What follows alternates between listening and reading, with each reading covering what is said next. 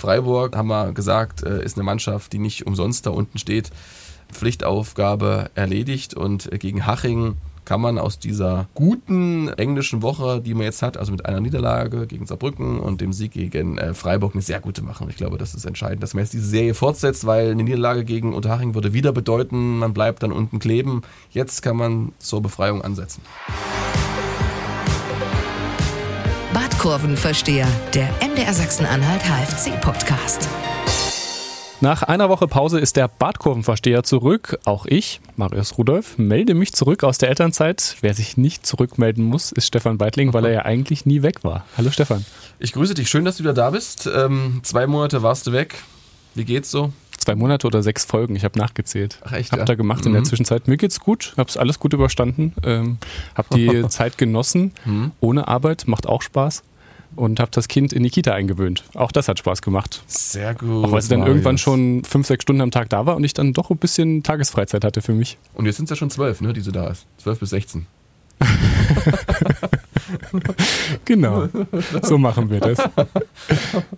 Wir zeichnen heute auf am Mittwochmorgen kurz nach 10 Uhr. Heißt also, wir zeichnen unmittelbar nach dem 2 zu 1 Sieg des HFC auf bei der zweiten Mannschaft des SC Freiburg. Und wenn ich sage, bei der zweiten Mannschaft des SC Freiburg heißt das Auswärtssieg. Auch erst der zweite in dieser Saison.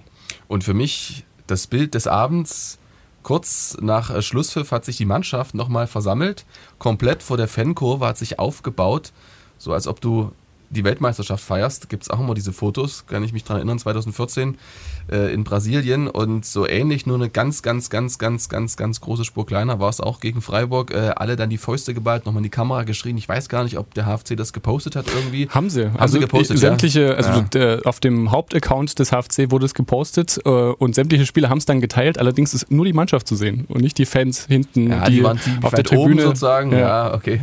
Die sollten sozusagen wahrscheinlich als äh, Stimmungsanimateur dienen. Aber war schön und das war für mich das Bild äh, des Abends, weil da unglaublich viel abgefallen ist. Denn äh, dieser Sieg, auch wenn es keiner hören wollte vorneweg, äh, der war trotzdem Pflicht. Ja, absolut. Und das viel angesprochene Sechs-Punkte-Spiel, auch wenn es rhetoristisch gesagt hat, naja, Sechs-Punkte-Spiele gibt's nicht, aber wenn man auf die Tabelle guckt, dann ist es dann doch irgendwie schon eins, auch wenn es am Ende nur drei Punkte dafür gibt. Ich muss übrigens zugeben, nachdem ich weg war, lief's irgendwie besser für den HFC. Naja, es durchwachsener, mitbekommen? oder? Durchwachsener. Na, auf jeden Fall, was die Tabellensituation angeht. Vier Niederlagen. Aber von Platz 18 auf Platz 16. Also ich wollte jetzt nur, ich wollte schon anbieten, dass ich auch noch mal ein bisschen Pause machen könnte. Wenn, Ja. Damit's, also wenn es dann doch noch mal irgendwie in die tieferen Regionen Also, geht, dann können wir Daniel noch mal Wäre rausholen. der, wär der letzte Joker im Prinzip, ne? den der HFC hätte, dich nochmal in Elternzeit zu schicken. Wir, wir denken drüber nach. Was wir heute auch machen, wir blicken natürlich zurück auf den Sieg gegen Freiburg 2 gestern, auf die Niederlage gegen Saarbrücken schauen wir auch noch mal, schauen voraus auf das nächste Spiel gegen Unterhaching am Freitag, auch schon steht schon kurz bevor, wenige Tage noch.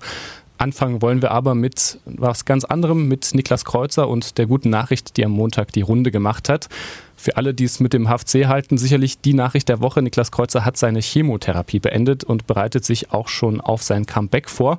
Stefan, was war deine erste Reaktion, als du das gehört hast? Ja, ich habe mich natürlich gefreut und es gab ja nicht so viele positive Meldungen zuletzt zum HFC, aber das war sicherlich die, die alles überstrahlt hat. Hast du auch das Video gesehen, was er gepostet hat? Nee, hat ein Video gepostet. Er hat ein Video ja. Oh Mann, gepostet. ich bin so weit hinterher. Ich Ja, glaub, also ich- manchmal fühle ich mich wie Thomas Gottschalk, ne? Den hat, glaube Ja, ich, ja. auch die Welt überholt. Ähm, Aber das Schöne ist, du darfst hier alles sagen, was du möchtest. und ich kenne noch meine Gäste zum Glück. Ach, dich kenne ich auch. Ja. Nein, aber ähm, der hat ein Video gepostet, ja, wo er selber zu sehen ist. Genau, von hinten hat man auch gesehen, die Chemotherapie, natürlich logisch, wie es, wie es so üblich ist, da, die Haare sind, waren nicht mehr da auf dem Kopf, aber er sah schon ziemlich fit aus, hat, äh, stand auf dem Laufband. Das ist ja auch das, was der Verein mitgeteilt hatte, dass er auch jetzt Laufübungen schon macht. Genau, Stabilis Stabilisierungsübungen, genau. Genau, das macht er alles schon. Ja, und ich glaube, es lag noch eine Musik drunter und man hat schon gemerkt, Niklas Kreuzer hat Bock, dass das bald wieder losgeht, äh, dass er dann auch bald wieder auf dem Platz stehen kann. Er hat auch selbst in seinem äh, Posting von einem Comeback gesprochen, beziehungsweise der Vorfreude darauf. Also ja, so für die HFC-Fans so ein bisschen Hoffnung kann man sich dann doch schon machen. Aber so schön das natürlich ist, der HFC hat in seinem Statement auch darauf hingewiesen, dass es noch eine finale medizinische Untersuchung gibt, die also noch aussteht. Die Rede ist da von wenigen Wochen. Klingt für mich so ein bisschen so, wenn da alles gut ist, dann könnte er wieder richtig loslegen. Und vielleicht ist eine Hoffnung, könnte er dann ja vielleicht auch schon in der Rückrunde mit dabei sein.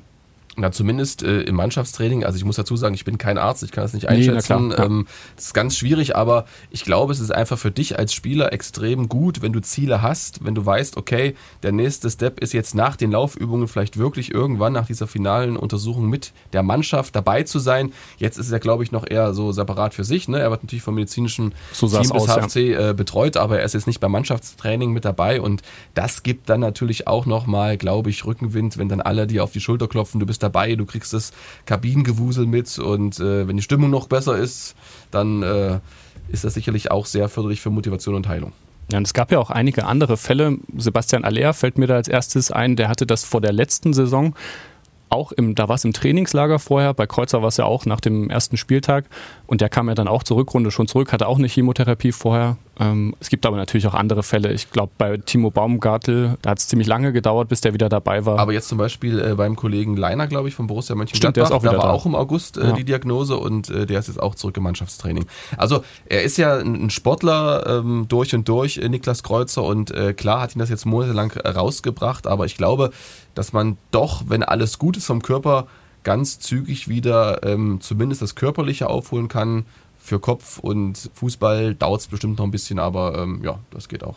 Ja, und Sobotzig hat es auch gesagt, er kriegt die Zeit, die er braucht. Und ich glaube, davon gehen auch alle aus. Und das ist ja auch das Schöne, dass er sich auch, wenn es dann doch ein bisschen länger dauert, dann soll er sich die Zeit nehmen. Wäre einfach schön, wenn man ihn wieder irgendwann auf dem Platz stehen sieht und dann auch spielen sieht. Kreuzer ich habe nochmal geguckt, stand ja diese Saison nur einmal auf dem Platz für den HFC. Hat eine super Bilanz, hat genau dieses eine Spiel, das Eröffnungsspiel gegen Essen, 2 zu 1 Heimsieg gewonnen.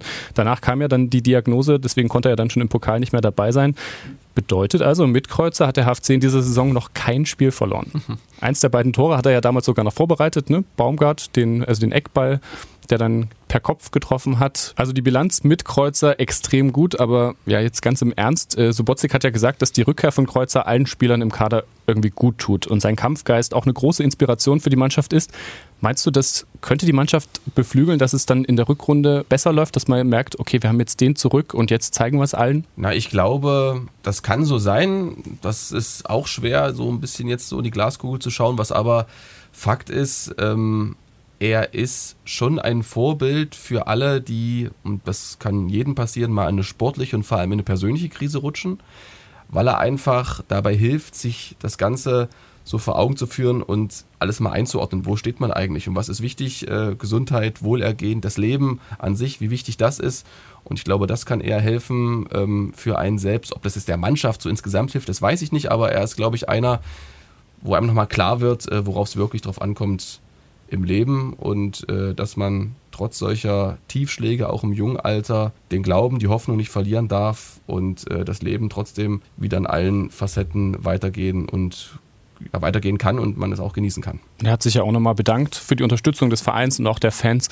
Auch wahnsinnig schön und ja auch immer wieder was, was man dann merkt, wie wichtig das ist, dass man einfach Menschen hat, die einen unterstützen, einem helfen und dann einfach auch da sind, ne? Wenn's, äh, auch wenn es dann gerade mal nicht um den Sport geht. Einer, der hoffentlich auch Unterstützung bekommen hat oder gerade Unterstützung bekommt, ist Marvin Ajani, arbeitet fleißig am Comeback. Auch der hat ein Video gepostet oder sogar mehrere, habe ich jetzt über die Tage gesehen.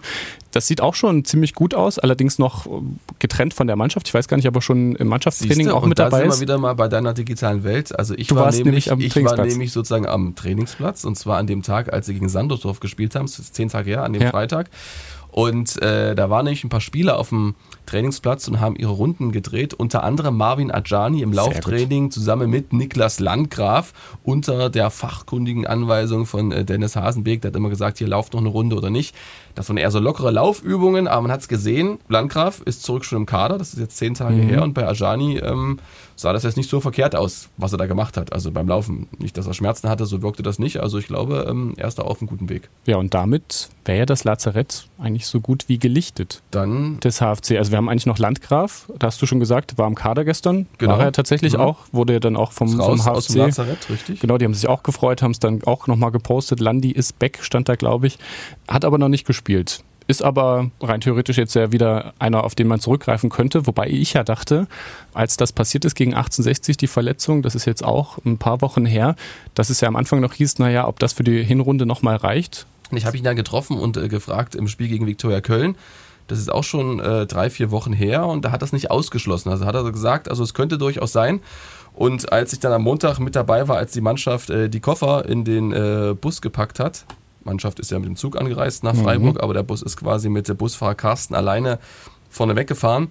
Da kam er auf einmal angefedert mit einem Lächeln im Gesicht und hat seine Tasche reingepackt, eine kleine Tasche. Gab andere Spieler, die sind da mit zwei, drei Koffern äh, angereist, die brauchen ein bisschen mehr.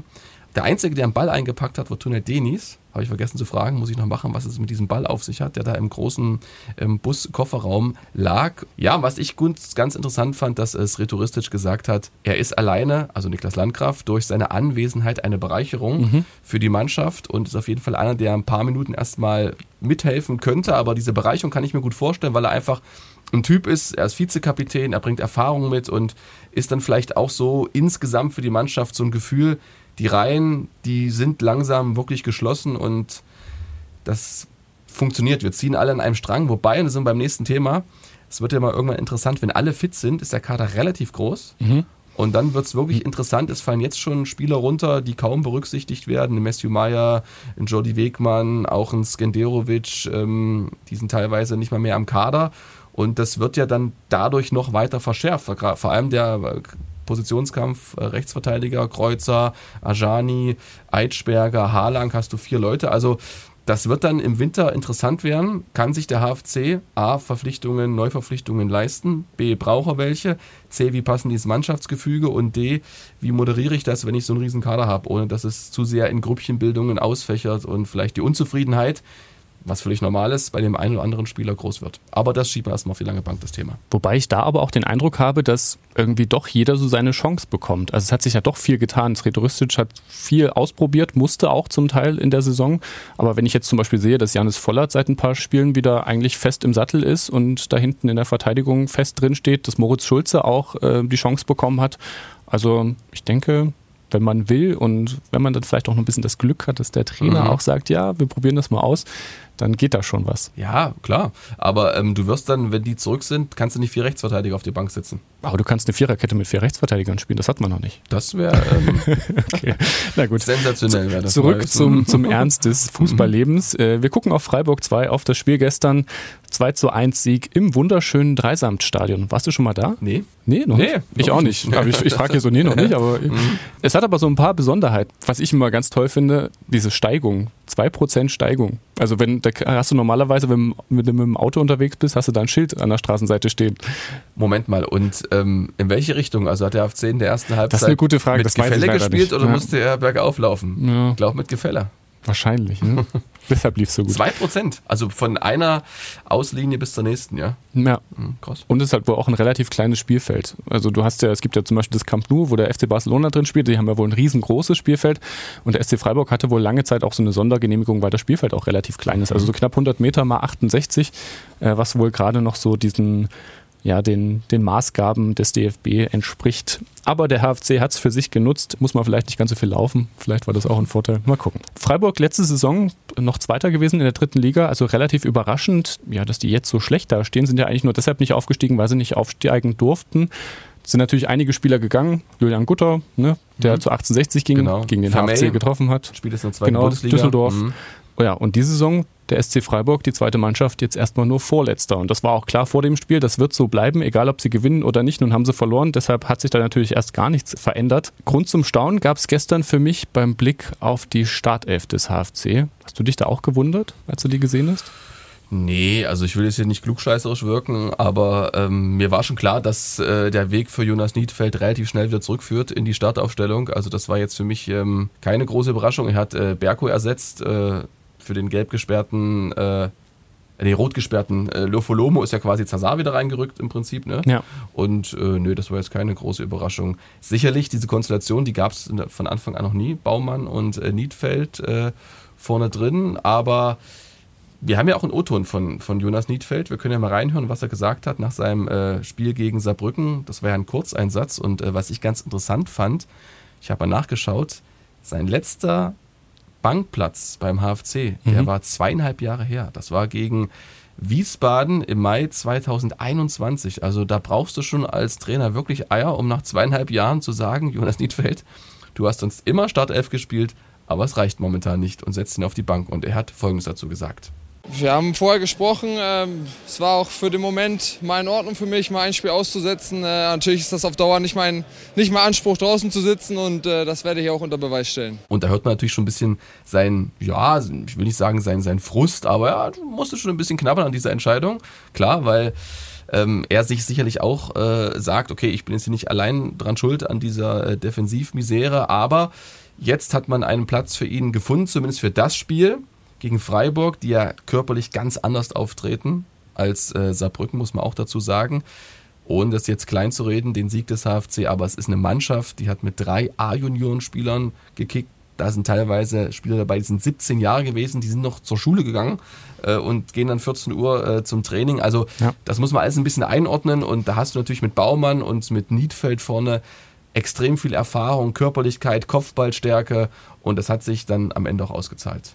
Wie hat es dir gefallen, diese Idee, da Jonas Niedfeld neben Baumann zu stellen, als, als zweiten Stürmer? Und wenn ich es richtig gesehen habe, also ich habe mich so ein bisschen mhm. an die späten 90er, frühen 2000er zurückerinnert mit der Raute im Mittelfeld. Die haben sie auch ganz gut eingehalten, wenn man so oft das Spiel geschaut hat von oben.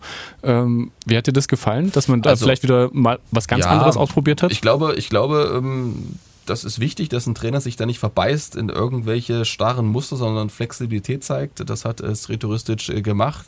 Was aufgefallen ist, vor allem der ersten Halbzeit, Freiburg hat ganz oft versucht, Bälle durchs Zentrum zu spielen. Das konnte durch die Raute verhindert werden. Also man hat einfach die Mitte sozusagen abgeriegelt, da ist kaum ein Ball durchgegangen. Man hat versucht, den Gegner auf die Seite zu lenken. Das ist einmal in die Hose gegangen, ähm, als Freiburg den Ausgleich erzielt hat.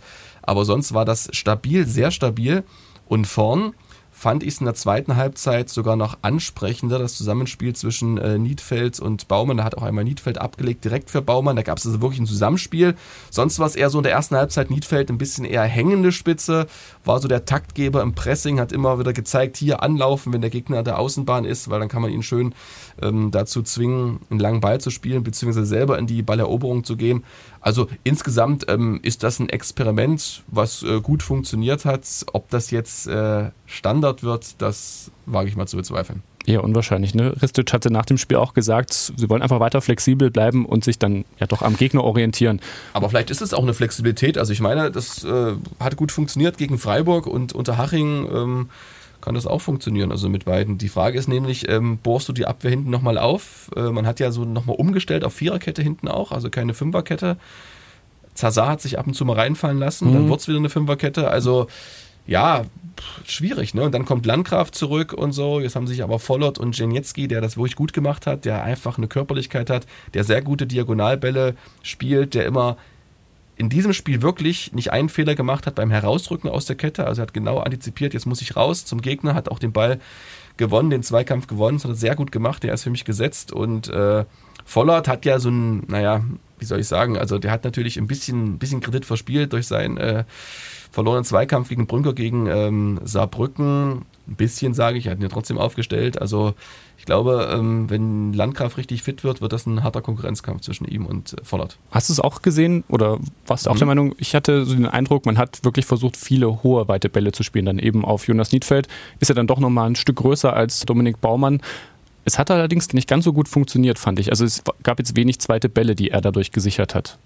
Ja, das ist, liegt natürlich auch daran, also Freiburg, die wussten ja, dass das so funktioniert, dass der Halle, Halle das mit ähm, vielen langen Bällen versucht und dann musst du dich natürlich so positionieren, um äh, Niedfeld, dass du, wenn du den Zweikampf verlierst, dass du eben kurzen Weg hast zum Ball. Das hat Freiburg äh, gut gemacht.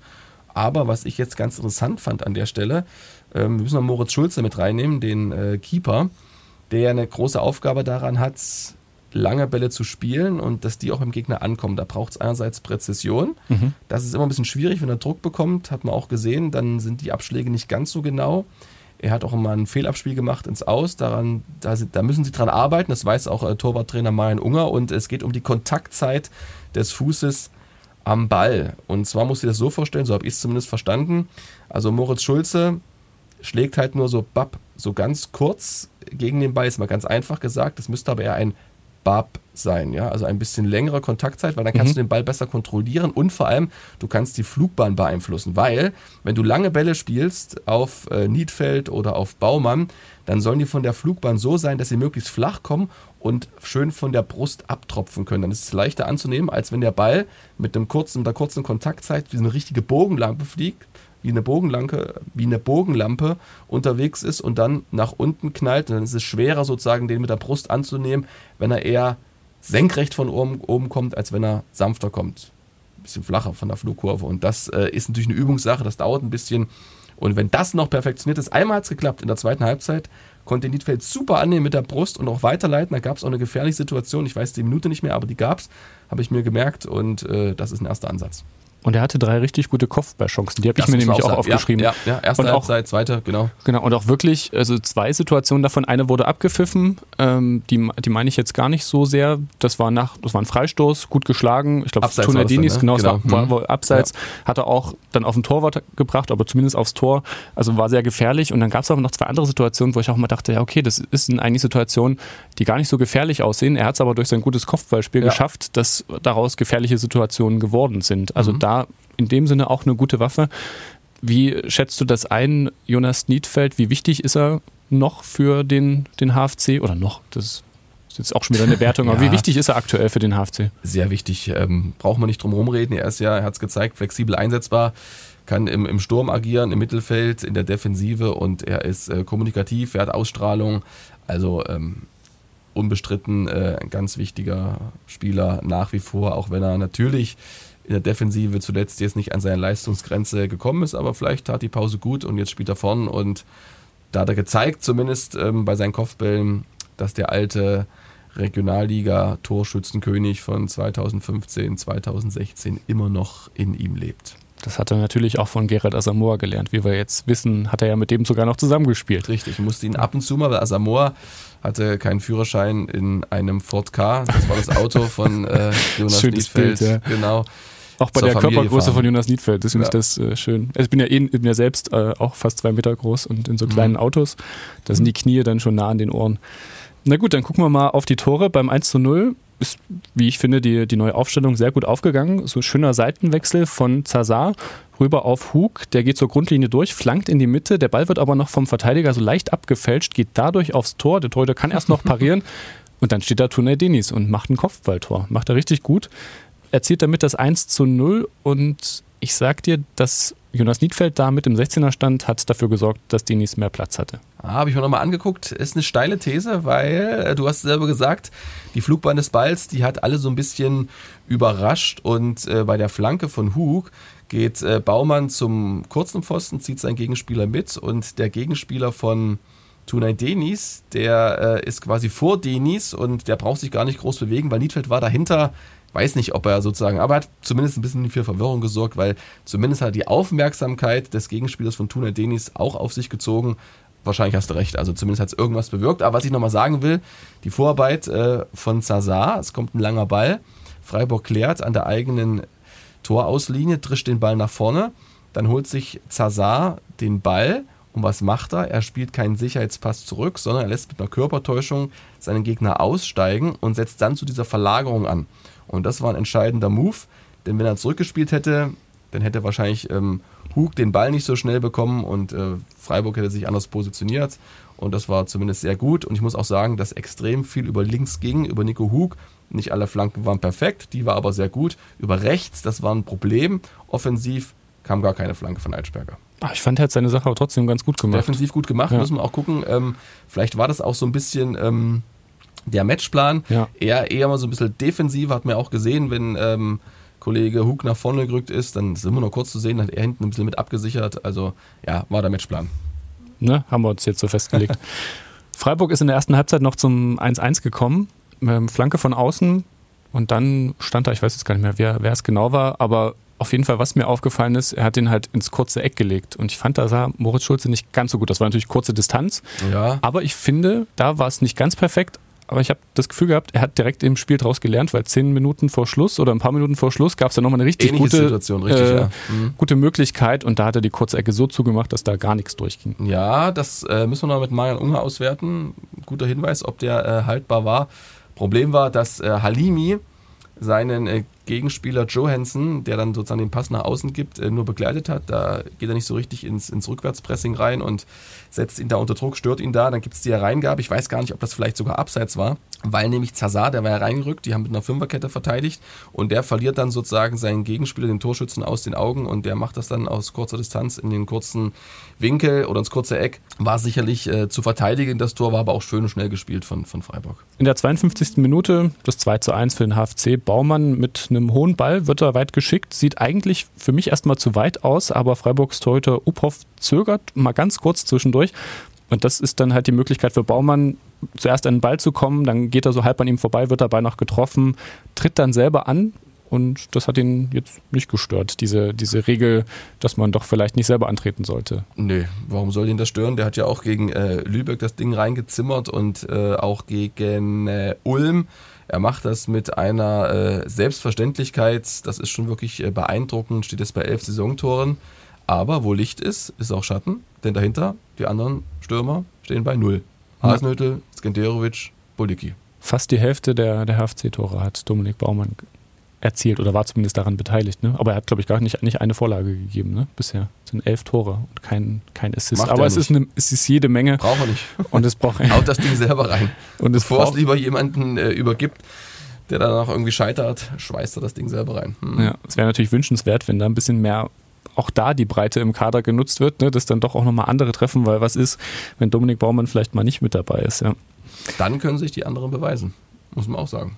Dann haben sie die Chance von Anfang an. Die hatten sie auch nicht, muss man auch dazu sagen, ehrlicherweise. Stimmt, er ist einfach sehr Mhm. konstant und eigentlich immer mit dabei. Bis auf das letzte Pokalspiel war er eigentlich, glaube ich, immer Ja. mit drin. Oder vielleicht hat er den Pokal auch vorher schon mal ausgesetzt, aber sehr konstant und erfüllt irgendwie genau das, was wir uns auch so ein bisschen von ihm versprochen hatten. Ne? Als wir am Anfang vor der Saison geguckt haben, ähm, ich weiß noch, ich hatte so die, die Einschätzung, dass es für mich so der Stefan Kiesling der dritten Liga ist, der Mhm. irgendwie jede Saison so seine 10, 12, 15 Tore liefert und das macht er bisher auch. Es hätte für den HFC eine ganz schlechte Statistik werden können, die dritte Niederlage in Folge. Ist es nun nicht geworden. Wir können die Statistik ein bisschen schöner machen. Es ist aus den letzten fünf richtig. Spielen Mhm. sind es jetzt drei Siege. Aufwärtstrend. Was machen wir damit? Ja, ist gut, ist gut, aber äh, richtig einordnen. Freiburg, äh, haben, wir haben wir gesagt, äh, ist eine Mannschaft, die nicht umsonst da unten steht. Ähm, Pflichtaufgabe erledigt und äh, gegen Haching kann man aus dieser guten äh, englischen Woche, die man jetzt hat, also mit einer Niederlage gegen Saarbrücken und dem Sieg gegen, gegen äh, Freiburg, eine sehr gute machen. Ich glaube, das ist entscheidend, dass man jetzt diese Serie fortsetzt, weil eine Niederlage gegen Unterhaching würde wieder bedeuten, man bleibt dann unten kleben. Jetzt kann man zur Befreiung ansetzen. Was mir auch noch aufgefallen ist, ähm, Erich Berko kam später und ich fand, Erich Berko sieht irgendwie viel fitter aus, als ich das Ja. noch in der letzten Rückrunde gesehen hatte. Da war es ja auch die besondere Situation, ne, dass er da gekommen ist und da war das ja auch häufiger mal Thema. Aber als ich ihn gesehen habe, dachte ich, krass. Ja, sehr agil, hat auch die Haare ein bisschen kürzer. Das, äh, Ja, das hilft manchmal auch, Hilft ne? manchmal auch, Ja. genau. Bei dir auch, hast du ja auch ein bisschen kürzer Seite. Gleich agiler hier aus der Elternzeit zurück. genau. Und ja, er hat ja aber letzte Woche auch ganz klar gesagt, dass er ähm, noch ein Stück entfernt ist von seiner Bestform. Trainer sagt, er muss frecher werden, muss mehr das 1-1 suchen. Also hat auch seine Gründe gegen Saarbrücken keinen Stich gesehen, deshalb saß er dann auch draußen ähm, gegen Freiburg. Aber äh, insgesamt, glaube ich, Tor, der er erzielt gegen Viktoria Köln, ist er auf einem Weg, der Zeit braucht, wo alle Fans, Mannschaft Geduld haben müssen, aber irgendwann kommt auch ein Eric, so heißt er eigentlich, Eric Berko. Geschichte dahinter ist die, dass sein äh, Vater damals im Kreissaal gesagt hat zur Schwester, der heißt Eric, also E-R-I-C-K, hat die aber irgendwie nicht verstanden und äh, hat aus dem K ein H gemacht, deshalb heißt er Erich, aber eigentlich Eric Berko. Mhm. Hab ich auch schon mal gehört. War mir aber auch ganz unsicher, weil es dann doch auch häufig anders benutzt wird, aber dann müssen wir uns jetzt dran halten. Wir sagen oder? Eric Berko. Okay, Eric der Papa Berko. wollte es so. Mhm. Erich Berg oder Eric Berko, für mich auch ein Spieler, dem ich gerne bei Interviews zuhöre. Weiß nicht, ob dir das auch schon mal aufgefallen ist. Ich Er finde, der ist sehr sortiert er und sehr clever. Ja. ja, ist ein schlauer Kerl. Hm, Ist überlegt und äh, hört sich erstmal an, wartet eine Sekunde, plappert nicht gleich drauf los und äh, da muss man ihm wirklich ähm, eine gute Frage stellen. Wenn er irgendwie sowas Offenes hingeknallt bekommt, dann antwortet er auch kurz. Also muss man gut machen, macht er gut, ja, das stimmt. Und es gab keinen, ich habe extra nochmal nachgeguckt, bei Freiburg 2 sind ja fast nur Eigengewächse da im Kader. Gab keinen Ex-HFC-Spieler, von daher konnte es schon mal, was das angeht, kein. Gegentor geben. Dann schauen wir noch weiter auf Saarbrücken 0 zu 2, die Niederlage. Wir machen es nicht Dachte, so Du lang. machst die Überleitung jetzt Richtung Matthias Fetsch, aber die kommt noch wahrscheinlich. Unter Haching. Hm. Der ist noch mit drin, genau, den haben wir später noch. Ja, da können wir schon mal Wetten abschließen, wie viel oder wie oft er dann treffen wird. Aber erstmal noch auf das Spiel gegen Saarbrücken kurz geschaut. 0 zu 2 die Heimniederlage. Saarbrücken und der HFC, die beiden besten Mannschaften, was Standards angeht. Beide eher in der unteren Tabellenhälfte angesiedelt, aber bei Standards, Standards. Sehr, sehr gut. Ja, stimmt, Offensive. Ja. Von de dieser Stärke war jetzt beim HFC im Spiel gegen Saarbrücken allerdings nicht so viel zu sehen. Dafür deutlich besser zu sehen, die Schwäche gegen gegnerische Flanken, also jetzt nicht mal mehr unbedingt Standards, sondern einfach hohe Bälle. Neun Gegentore hat der HFC so schon bekommen und wir hören mal rein, was Sretoristic dazu sagt. Das wiederholt sich immer wieder und wir versuchen das so natürlich anzupassen, aber äh, noch haben wir jetzt nicht den Lösungsansatz, äh, weil äh, größere Spieler haben wir nicht im Kader. Das ist das, was wir äh, reingebracht haben, das ist mit das Größte, aber darum geht es ja gar nicht. Es geht darum, wirklich einen Körperkontakt zu suchen, Präsenz im 16er zu zeigen und auch auf die gegebene Situation dann auch zu reagieren und äh, davon oder dafür haben wir Qualität, nur wir müssen sie auch dann auch im entscheidenden Moment bringen. Ja, und kurz nach der Pause gegen Saarbrücken hätte es ja fast noch das zehnte Gegentor nach einer nach einem Standard, nach einer Flanke gegeben. Da hat Altsperger noch eine richtig, ja, eine Wahnsinnsrettungstat hingelegt, ne? sonst hätte es dann auch schon äh, ja, schnell 0 zu 3 gestanden. Was denkst du, welchen Tipp kannst du es rhetoristisch geben? Was, was machen wir da? Er war selber so, äh, wir haben es das ja gerade gehört, so ein bisschen ratlos. Ja, ne? das- Größere Spieler haben wir nicht. Ja, das, das, das maß ich äh, mir jetzt natürlich nicht an, ihm da irgendwelche Tipps zu geben, da hat er viel mehr Erfahrung. Also was Fakt ist, er war top vorbereitet, hat die Mannschaft super eingestellt. Wir hatten vor dem Spiel, ich durfte es ja ähm, zusammen mit Benny Kirsten im Fernsehen äh, kommentieren, eine Weile gesprochen und hat genau am Donnerstag darauf hingewiesen, dass gerade das erste Tor war wirklich exemplarisch. Saarbrücken sch- schlägt die, die erste Ecke, war es, glaube ich, ne? die wird dann rausgeköpft und äh, dann besetzen sie den Raum so gut und den Strafraum und lauern wirklich auf diesen zweiten Ball. Da muss man halt sortiert bleiben. Das ist ganz wichtig. Und dann ist es ein bisschen unglücklich. Also, so hat es mir Vollert erzählt, der rutscht weg, hat gegen Brünkers Wucht einfach keine Chance. Und wenn du dieses Kopfballduell da direkt so zentral sechs, sieben Meter vorm Gegner, vom eigenen Tor verlierst, dann, dann ziehst du natürlich den kürzeren. Aber das muss natürlich besser verteidigt werden. Da braucht es mehr Stabilität. Aber so ist es halt, das passiert. Und äh, beim zweiten Tor war es ganz interessant. Äh, Uafero köpft den ja in die lange Ecke. Äh, Sretoristic meinte sogar, dass er vielleicht eher in den gefährlichen Raum köpfen wollte. Man hätte jetzt natürlich sagen können, Halle hat ja mit einer Zonenverteidigung, also mit einer Raumverteidigung gespielt, also die gefährlichen Räume abgedeckt. Deshalb ist ja auch Baumann sozusagen beim Tor von Uafero so einen Schritt nach vorne gegangen und Berko war eigentlich so ein bisschen dran an Uafero, aber so eine richtige Manndeckung war es nicht. Könnte man natürlich sagen, okay, man spielt jetzt Manndeckung gegen die kopfballstarken Tölke, Uafero und äh, Brünker. Aber A, haben die trotzdem eine individuelle Klasse, dann hast du trotzdem das Duell 1 gegen 1, ja.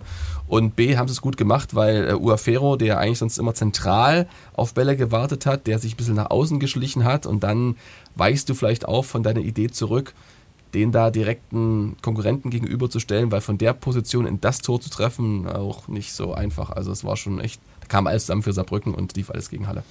Ja, und auch die rote Karte von Enrique Lofolomo ist dann noch so ja, quasi wie so ein Eigentor gewesen. Zehn Minuten vor Schluss, 30 Meter vor dem Tor, also jetzt auch eigentlich keine gefährliche Situation in dem Moment. Geht da mit offener Sohle rein, trifft Saarbrückens Günther Schmidt oberhalb des Knöchels. Ja, und jetzt wird er dem HFC lange fehlen. Drei Spiele Sperre vom DFB Sportgericht bekommen.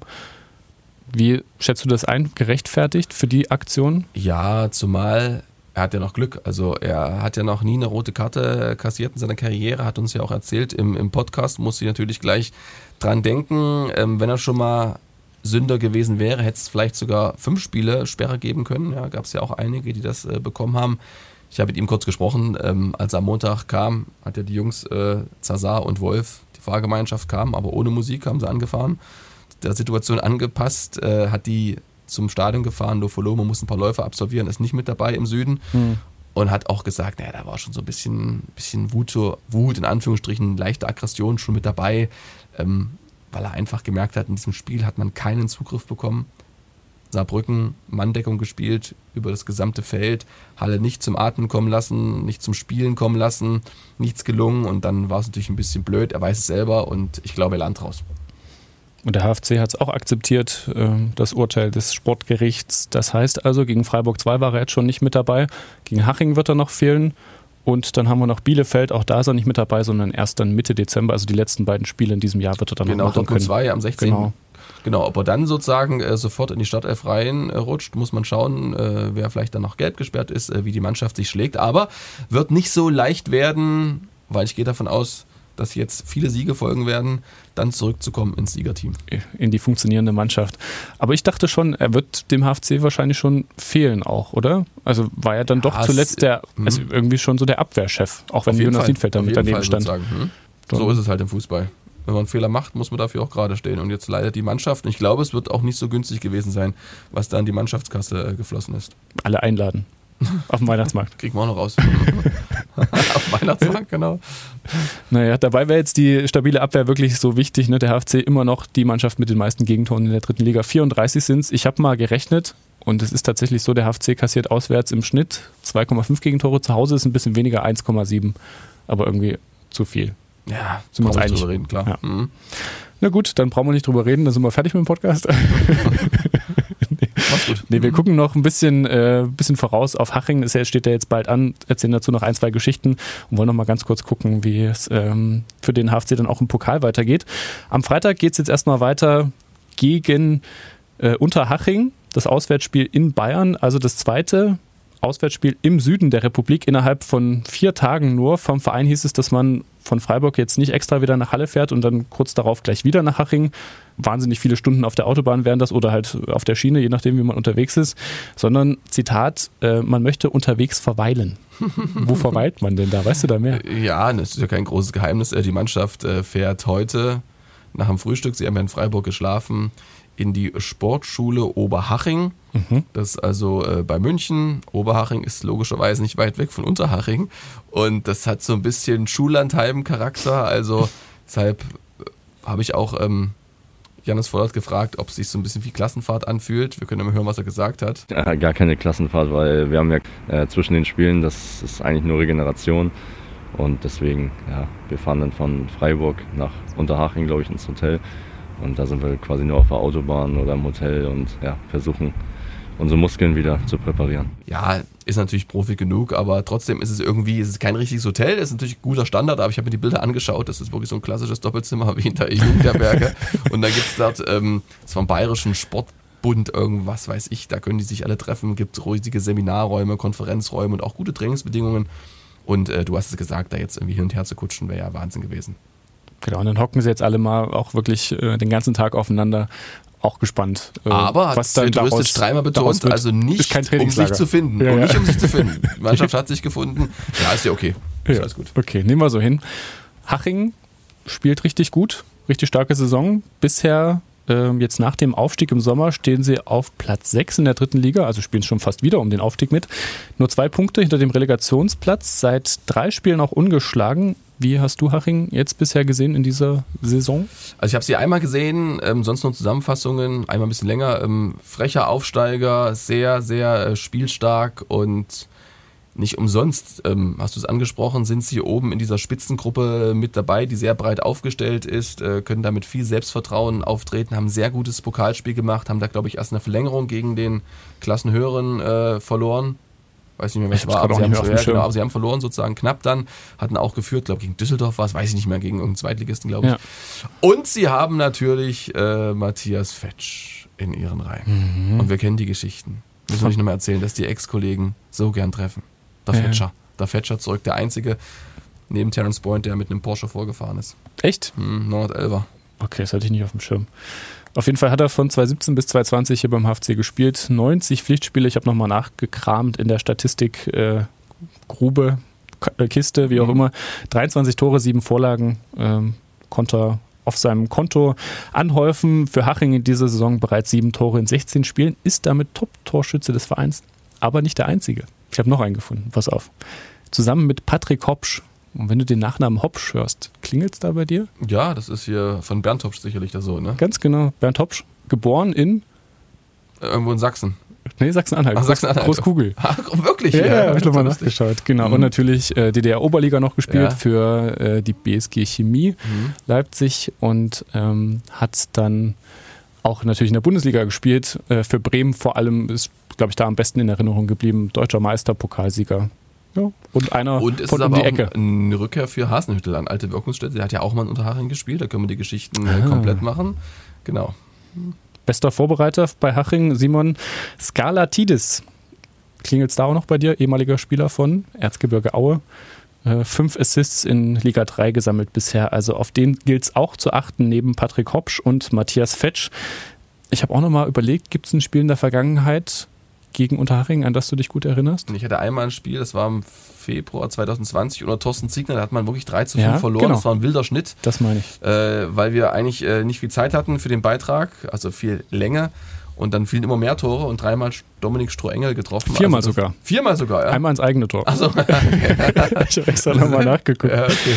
Ja. Nee, das weiß ich noch. Das war, war bei kalten Temperaturen in, in heißer Ritt. Mhm. Ja, und Jonas Niedfeld wurde damals auch eingewechselt und hat auch noch getroffen. Mal gucken, ob ihm das dann auch wieder gelingt. War damals auch nicht die beste Zeit für den HFC. Damals äh, fünfte Niederlage in Folge unter, äh, unter Siegner. Naja. Wer ist für dich im Spiel gegen Haching so ein bisschen der Hoffnungsträger auf HFC-Seiten? Jetzt Also ich- nicht, also jetzt nicht ja, Matthias Fetsch. Nee, ich habe ähm, alias Zazar äh, sehr gelobt. Ähm, hat er wirklich gut gemacht, äh, der da extrem viel Spielfreude mitbringt auf seiner Position, aber auch Zweikampfstärke. Einmal beim Gegentor sah nicht so gut aus, da hat er nicht richtig aufgepasst, aber sonst äh, finde ich ihn gut. Besser Halimi ähm, macht auch kleine Fortschritte. Er ist natürlich noch nicht bei alter Form, aber er hat so unglaublich schnelle Bewegungen, kann immer wieder ähm, Spielszenen äh, neu gestalten mit geilen Pässen. Er ist bislang, also er ist ja schon noch ein bisschen wirkungslos, weil am Ende kommen sie nicht an die Pässe, aber du siehst halt, also nicht in den entscheidenden Räumen an, ne, nicht falsch verstehen. Er macht viel, er tut viel, er hat ähm, ähm, tolle Bewegungen und äh, zieht natürlich auch äh, Gegner auf sich und ist bei Standards gefährlich, ist auch eine Variante zu Tunay Denis. Also er ist auch einer, der, glaube ich, immer besser in Fahrt kommt. Okay, wie viele Tore macht er? Wie geht's aus? Äh, kein Tor, Halle spielt erstmals zu 0 und gewinnt 2-0 durch die Tore von Baumann und Niedfeld. Ja, Baumann hätte ich auch getippt. Ist, ist gleich relativ sicher. Na gut, wir werden es überprüfen, ob es stimmt. Ähm, werden wieder drüber sprechen. Das war es erstmal von der dritten Liga. Wir gucken aber noch so ein bisschen auf den Landespokal. Der HFC ist ja weitergekommen. Du hast gesagt, gegen Sandersdorf haben sie gewonnen. Der nächste Gegner ist der SV Stahl Thale aus der Landesklasse. Also achte Liga. Klingt machbar.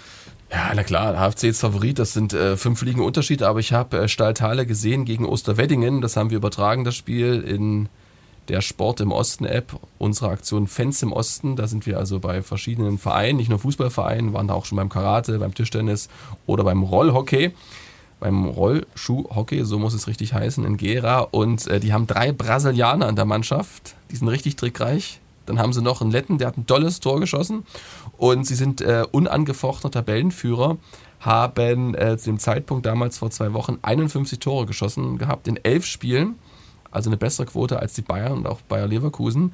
Ex nee, wirklich extrem, offensiv, extrem offensivstark. Also darf man echt nicht unterschätzen. also und, in der äh, Landesklasse natürlich. in der Landesklasse sozusagen, ja. Aber die beiden Brasilianer, die drei sind es jetzt. Der eine das sind, zwei Cousins und dann kam noch einer, weil jetzt schon zwei Brasilianer da waren. Den haben sie extra eingeflogen aus Brasilien. Das ist wirklich eine, eine spannende Truppe. Die arbeiten alle entweder als Altenpfleger oder machen eine Ausbildung in einem Altenheim zum Pfleger. Und die sind wirklich trickreich und die haben richtig Bock zu spielen. Das ist auch wirklich sehr auffallend. Und die haben wirklich Osterweddingen da auseinandergeschossen. Vielleicht fliegen sie für das Spiel gegen Halle dann noch ein paar, ein bisschen die Verwandtschaft ein, dass da noch ein paar mehr Brasilianer spielen. Das ist wie bei Cottbus damals, als da nicht, nicht ein Deutscher mehr in, der Startelf stand. Was mich so ein bisschen gewundert hat bei der Auslosung, also der HFC kann sich bei, bei Patrick Moaya äh, bedanken, der hat da ein feines Händchen bewiesen, der durfte nämlich Losfee spielen. Und das, obwohl er ja HFC-Mitarbeiter ist inzwischen wieder. Ja jetzt Co-Trainer im Richtig, Juniorenbereich. Hast du dich auch ein bisschen gewundert? Ich bin sofort äh, die Statuten durchgegangen vom äh, Fußball-Landesverband äh, Sachsen-Anhalt und habe gesehen, dass Paragraph 12 besagt, dass sowas nicht möglich ist. Und damit ist diese Wahl, diese Auslösung nicht äh, regulär verlaufen. Nein, keine Ahnung. Ich habe mich wirklich kurz gewundert, aber ist mir eigentlich egal. Okay. Die werden sich schon was dabei gedacht haben. Na gut. Es hätte auch ein Stadtderby werden können. Der VfL Halle ist auch noch mit dabei. Mhm. Kannst du Halberstadt wäre auch noch mit dabei gewesen. So ist es jetzt aber Thale geworden. Auch bestimmt eine schöne Auswärtsfahrt. Wenn sie denn in Thale spielen, das weiß ich gar nicht. Doch, die spielen Ja? in Thale, die haben ein tolles Stadion. Okay, wunderbar. Dann das Viertelfinale, wir können schon mal vorausblicken, ist in, naja, vier Monaten. Genau, Ende, März wird genau. gespielt, also Genau. hat ein bisschen Zeit noch, bis dann gespielt wird. Gut, dann haben wir den Hinweis noch gegeben und wären durch für heute. Ich danke dir, Stefan. Gerne. Schön, dass du wieder da bist. Und dann gucken wir mal, was passiert.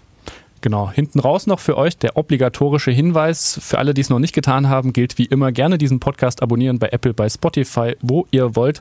Fast überall sind wir zu finden, genau wie auf unserer Homepage mdr.de im Sport. Und außerdem gibt es natürlich auch die Facebook-Gruppe, die auch Badkurvenversteher heißt. Dort könnt ihr sehr gerne beitreten und mit uns über den HFC diskutieren. Und damit möchte ich mich auch bei euch bedanken fürs Zuhören. Bis zur nächsten Folge.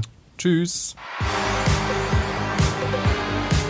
Badkurvenversteher, der MDR Sachsen-Anhalt HFC-Podcast.